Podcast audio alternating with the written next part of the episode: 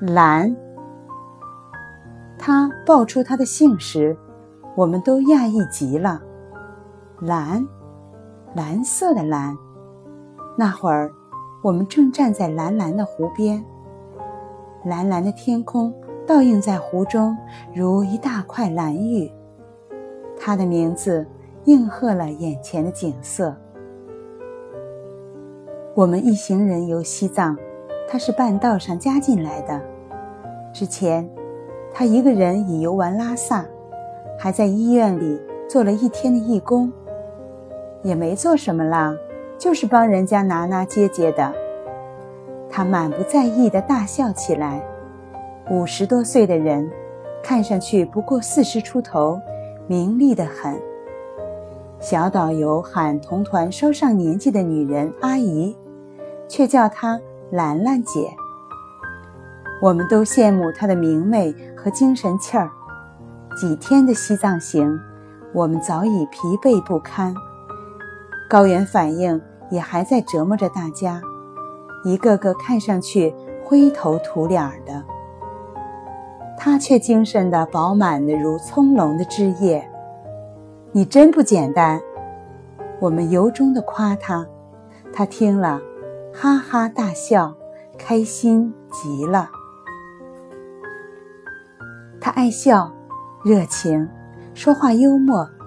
一团的人来自不同地方，彼此间有戒备，一路上都是各走各的，少有言语。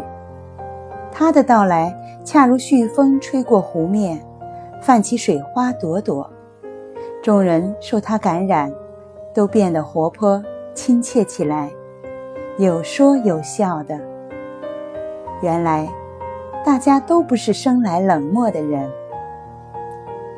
很快的，他跟全团的人混熟了。这个头疼，他给止疼药；那个腹泻，他给止泻药。有人削水果，不小心被刀划破了手，他伸手到口袋里一掏，就掏出几块创可贴来，仿佛他会变魔术。大家对他敬佩和感激的不得了，他却轻描淡写的说：“这没什么，我只不过多备了点常用药。”西藏地广路遥，一个景点到另一个景点。往往相距几百公里，要翻过许多座山，涉过许多条河。天未亮，我们就摸黑上路，所有人都睡眼惺忪，根本来不及收拾自己，只把自己囫囵塞进车子了事儿。他却披挂完整，眼影、眉线、口红，样样不缺，妆容精致。我们忍不住看他一眼，再看一眼，心里生出无限的感愧与感动来。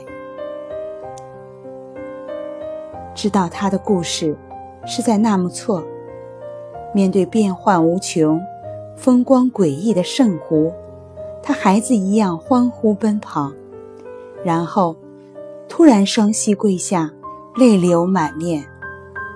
我们都吓了一跳。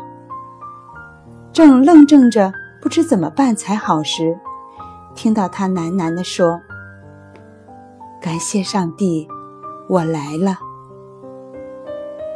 原来，他身患绝症已两年，医生宣判的那会儿，他只感到天崩地裂。他在意过很多，得失、名利，都曾是他人生的主题。他玩命的去争。甚至因此忽略了家庭，让自己憔悴不堪。当他知道自己的生命只剩下短短三个月时，双手曾经紧握着的那些东西，都成了浮云。他只要自己能活。他重新打理自己的生活，养花种草，出门旅游，还常常去做义工，生命变得充盈起来。每天清晨睁开眼，看到窗外第一缕阳光，他的心里都会腾起一阵欢喜。感谢上帝，我又拥有了一天。他把每一天都当作是崭新的，是自己的重生，所以心中时时充满感激。他活过了医生预言的三个月，活过了一年，活过了两年，还将活下去。生命本是如此珍贵，当爱惜。我们不再说话，一起看湖。眼睛里一片一片的蓝，相互辉映交融。那是湖的蓝，天的蓝，广阔无垠。